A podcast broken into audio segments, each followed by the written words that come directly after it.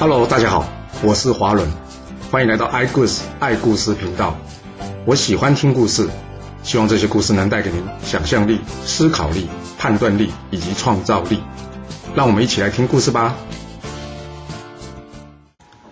上次我们说到呢，仙客被杀，这震动晋国的朝堂，这赵盾会如何处理呢？这赵盾可不是一般人呐、啊，他赵氏在晋国可是势力庞大，他哪里会惧怕这些士族啊？于是呢，他当机立断，立刻在晋国怎么样展开地毯式的搜索，要将所有有嫌疑的人呢全部找出来给问一遍。由于这帮杀人的刺客们呢，没有想到赵盾反应这么快，他们根本还没来得及离开这个晋国的都城呢，而这赵盾呢，就这样一天一天的盘查搜索，搞得大家怎么样，心里七上八下的。照这个状况发展下去啊，这些刺客呢，早晚被赵盾给抓到了。所以呢，这先都非常紧张啊。他赶紧去找这蒯德，跟蒯德说：“你赶紧去跟四谷讲，要赶紧举兵造反呐、！”这四谷、梁义尔还有姬正父啊，他们三人原先打算在这上元节的时候呢发动攻击。上元节啊，其实就是元宵节啊。但他们三个人呢，还没有讨论出详细的细节来啊。不过呢，就被这仙都呢一直催，一直催，催的有点紧张了。所以呢，他们怎么样？加紧在一起呢，赶紧讨论如何提前发难。一天，因为这件事要如何进行，正在一筹莫展的梁义儿啊，开始一个人在家里喝起了闷酒。但酒一喝多，就难免出事啊。梁鸿看到喝醉的梁义儿，原先呢是好心想要扶他去休息，没想到这梁义儿呢，竟然在酒醉之中将这件事给说了出来。梁鸿一听，不会吧？要造反？这可是会灭族的大罪啊！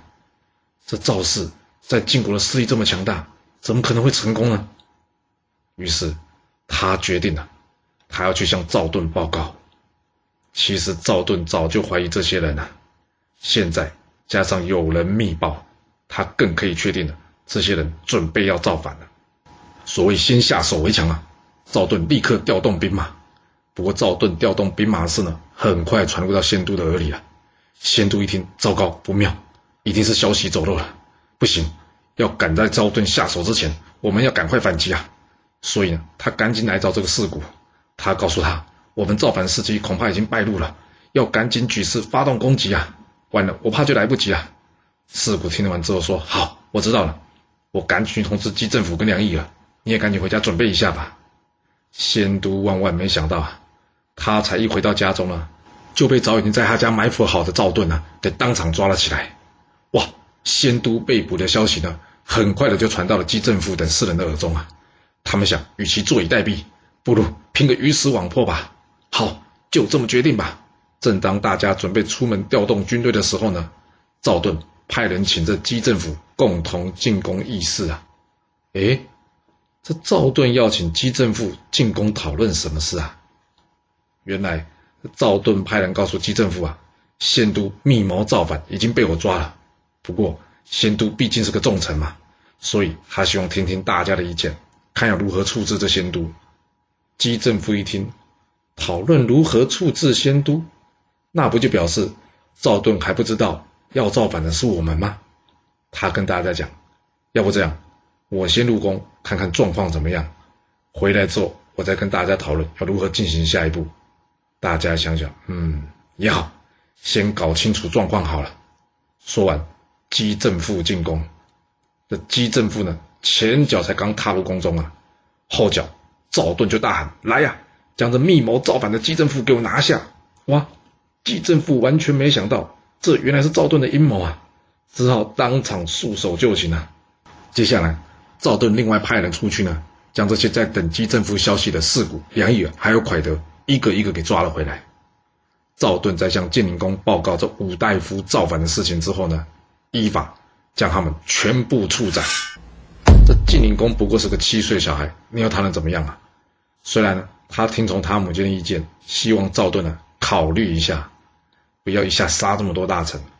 毕竟主犯跟从犯的罪应该有所区别嘛。但在赵盾的坚持之下呢，他也只能按照这权臣的决定先去进行了。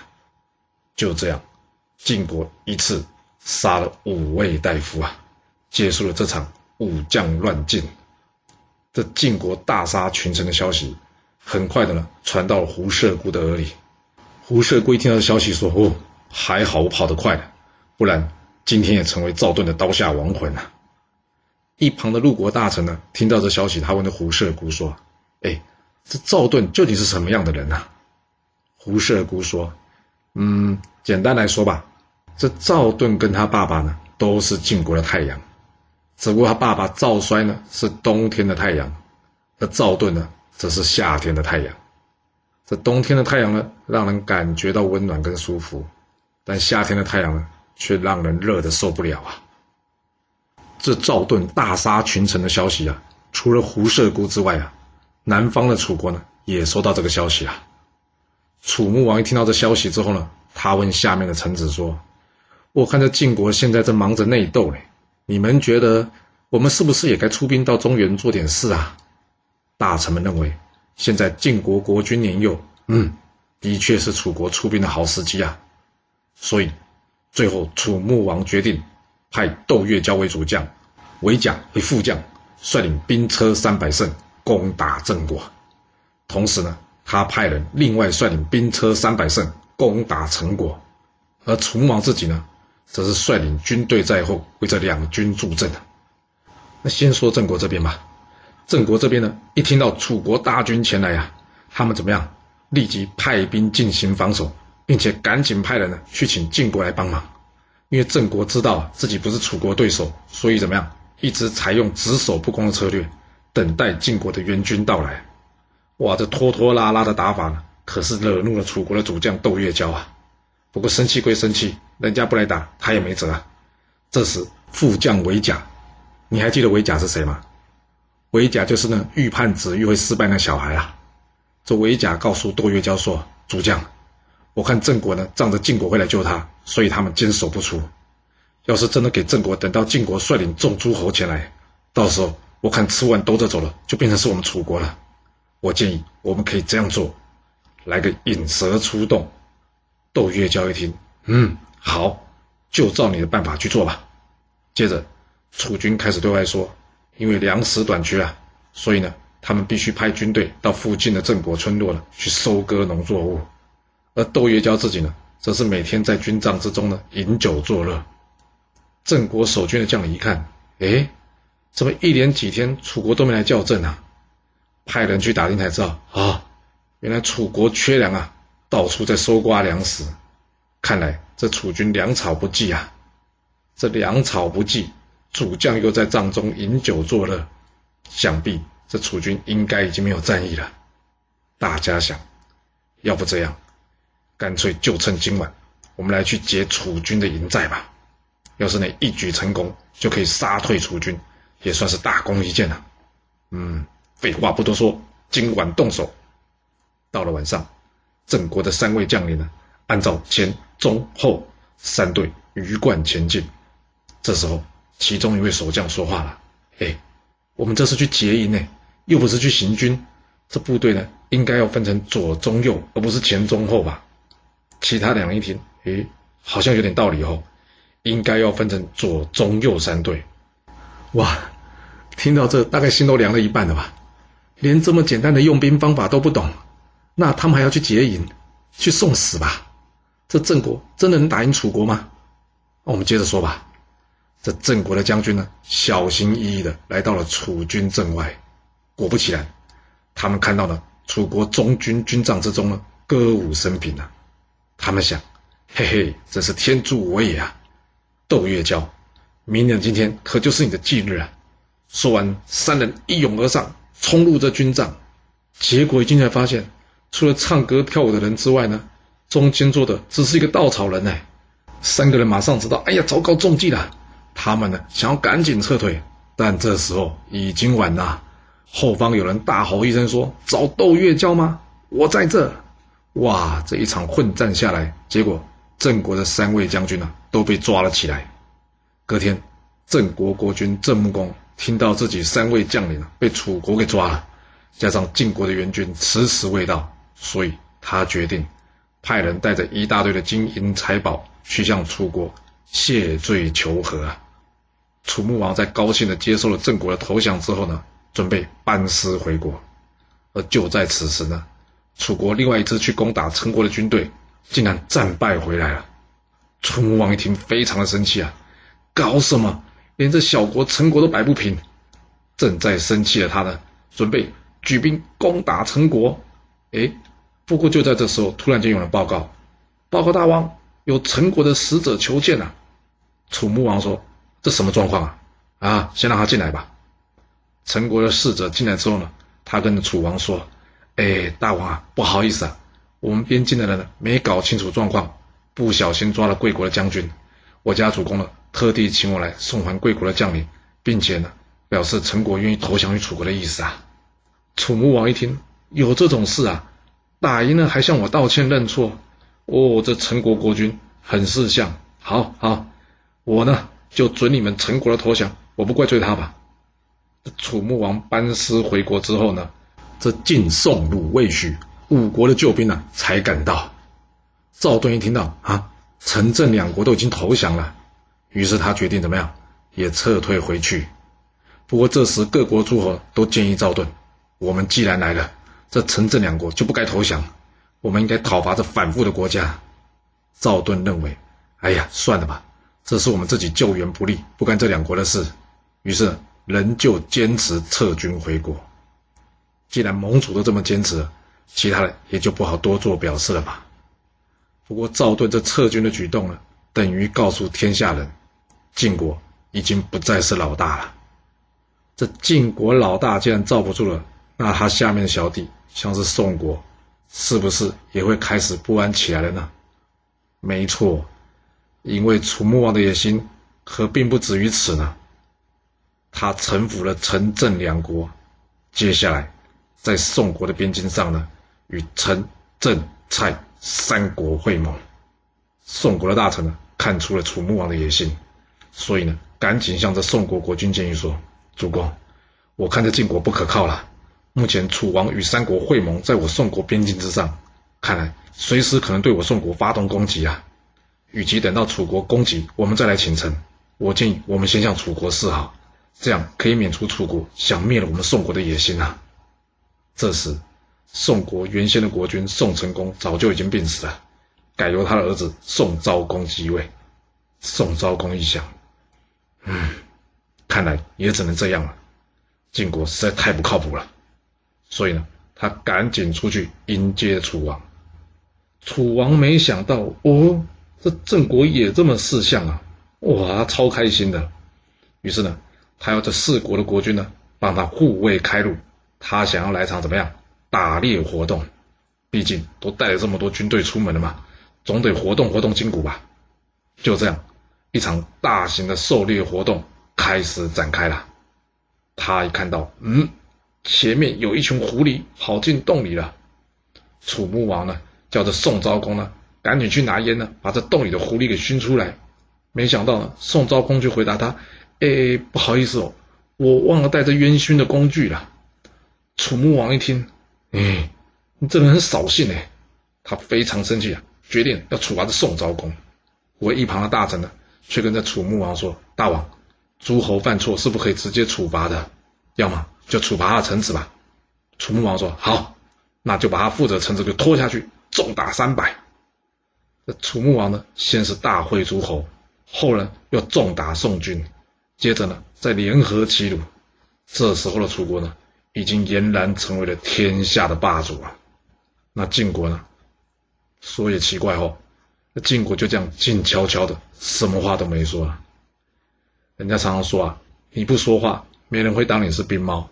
不过这句话呢，在这边用不上，因为有的时候呢，你不说话，别人真的会当你是病猫呢。是谁把晋国当成病猫了？就是秦国的秦康公啊！秦康公一看，哦，这晋国变得有够弱的。想到当初白乙丙呢，送这公子雍回晋国，却遭到晋国的突袭，被大败于令狐，这口气啊，让秦康公实在是咽不下去啊！所以他一直想要报这个令狐之战的仇啊。他跟大臣们讨论着，他觉得，嗯，现在就是攻打晋国的好时机啊！而大臣们呢，也都赞成。于是呢，他任用西岐叔为主将，白乙丙为副将。士会，士会是谁？士会就是上次因为被赵盾搞飞机而与先灭同时跑到秦国的这个晋国大臣啊。他用士会为参谋啊，共同率领兵车五百乘出兵讨伐的晋国。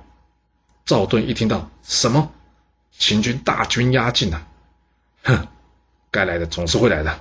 他赶紧调阅三军啊，他以自己为中军元帅，荀林父为副将，上军则是交由郤缺执掌。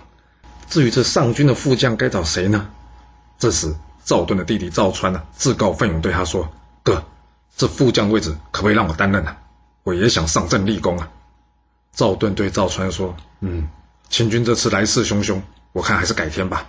这次我就先让于平为副将，改天我找机会让你磨练一下，会有机会让你表现的、不急。”赵盾说不急啊，但赵川可是很急耶。他跟赵盾说：“那要不这样？”这次我率领自家军队跟着上军，就当是磨练磨练，怎么样？赵盾呢，熬不过他弟弟的请求呢，尤其是呢，赵川还是先君晋襄公疼爱的女婿呢，所以呢，也只好同意他的提议啊，让他随同出征，趁此磨练磨练。这上中军都有人了，接着就是这夏军了。夏军呢，赵盾把他交给了栾盾主管，由须成的儿子须贾为副将，至于军中司马一职。他则是交给韩厥担任。这韩厥呢，就是晋国在瑶山之战韩子羽将军的儿子。终于，三军点阅完毕啊。接着，赵盾率领着大军从晋国都城绛城浩浩荡荡出发。这大军才没走多远，突然之间，有车子呢，竟然冲入了这中军之中。仔细一查，啊，原来是赵盾的家仆啊。因为赵盾呢。忘了带上他平常惯用的吃饭器具，所以呢，特地请人呢，派他的家仆送来。韩厥听到这，非常生气地说：“你好大的胆子，敢乱冲军阵！来呀，把这个家伙给我拖出去，依法处斩！”这家仆一听到，啊，什么要砍头？这这不看生面，要看佛面吧？我可是赵盾的人呢。一旁的人也劝韩厥说：“饶了他吧，这个人可是赵相国的家仆哎。”但韩厥却说。在我军中，我只认军法，其他的一律与我无关。来呀，快给我把这个人给我拖出去给斩了！就这样，赵盾的家仆倒霉被杀了。这一被杀之后呢，马上有人向赵盾嚼舌根啊，说是韩厥真是可恶啊！既然也不考虑一下，这个人可是赵大人的家人呢，他也不想想看，赵大人这次可是对他有特别的提拔之恩呢，他竟然随便就杀了赵大人的家仆。像这种忘恩负义的人，不可以重用。赵盾听完之后呢，要人立即将这韩厥给叫了过来。韩厥来了之后，赵盾问他整件事情的原委，原委就怎么样？事情详细的经过啊。在听完了韩厥说明之后，赵盾走了下来，他向韩厥点了点头，能依法行政，不会想要拉党结派，我没有推举错你啊，你做的非常好。韩厥离开之后。赵盾对大家说：“嗯，这韩厥将来必有大用啊！”晋国大军来到了河曲，与这秦军对峙。于平向赵盾说：“元帅，秦军这次杀气腾腾而来，我建议我们不要直接引起锋芒，我们可以坚守阵地，不要与他对战。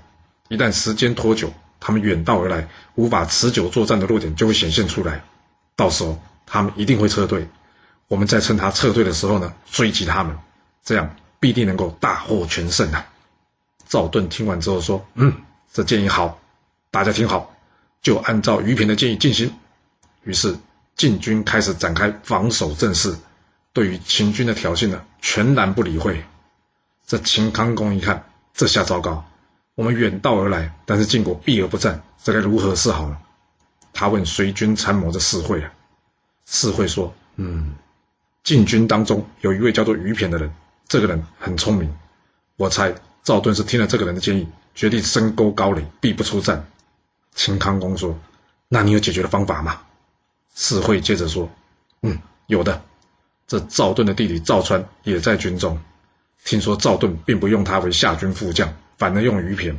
我猜这赵川呢，一定恨透了于骈，所以呢，于骈的建议呢，他一定不想听。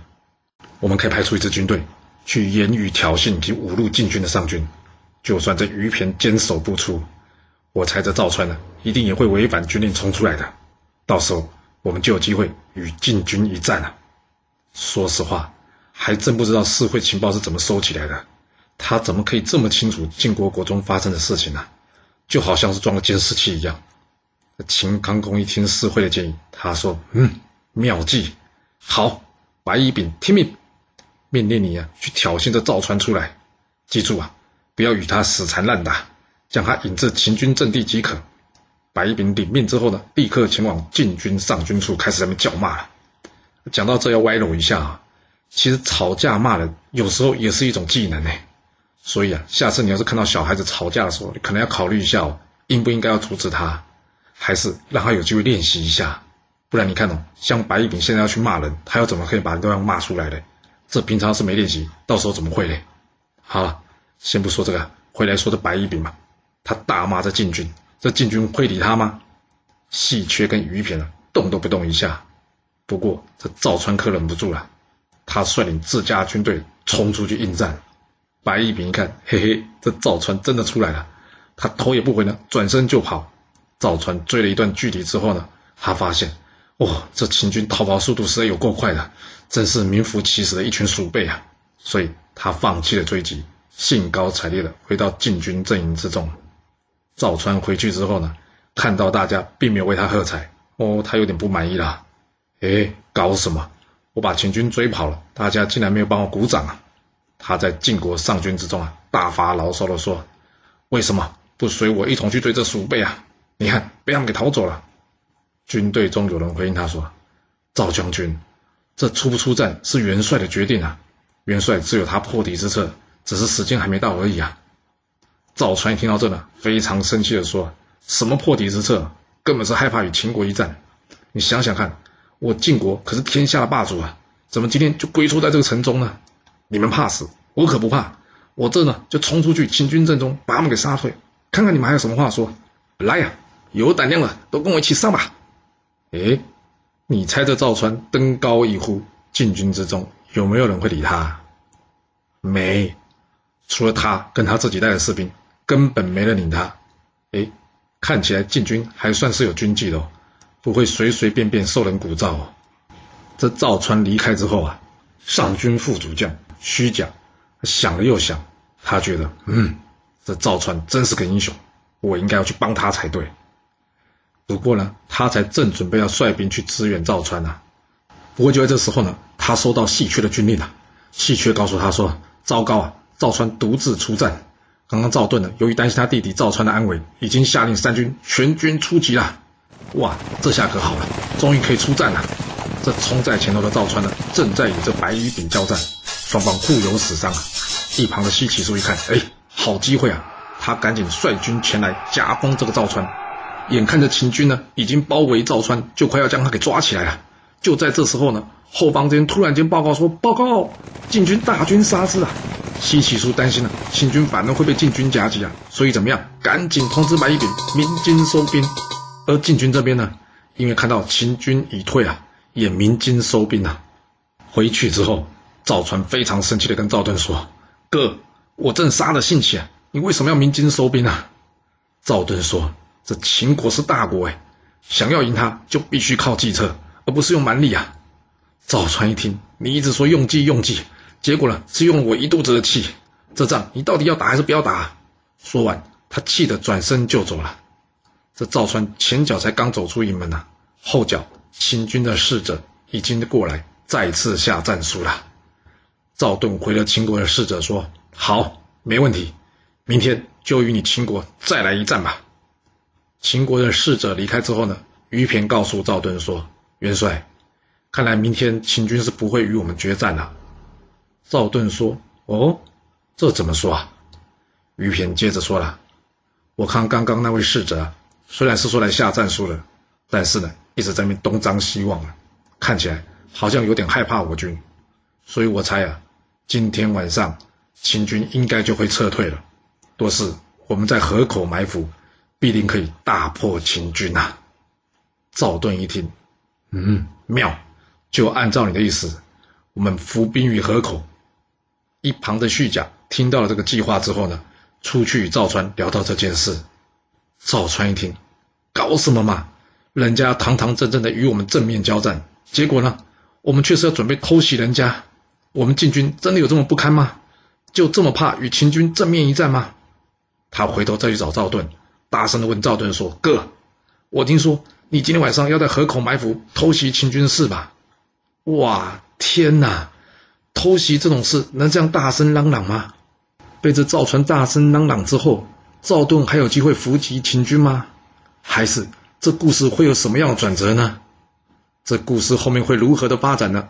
我们要到下次才能跟各位说喽。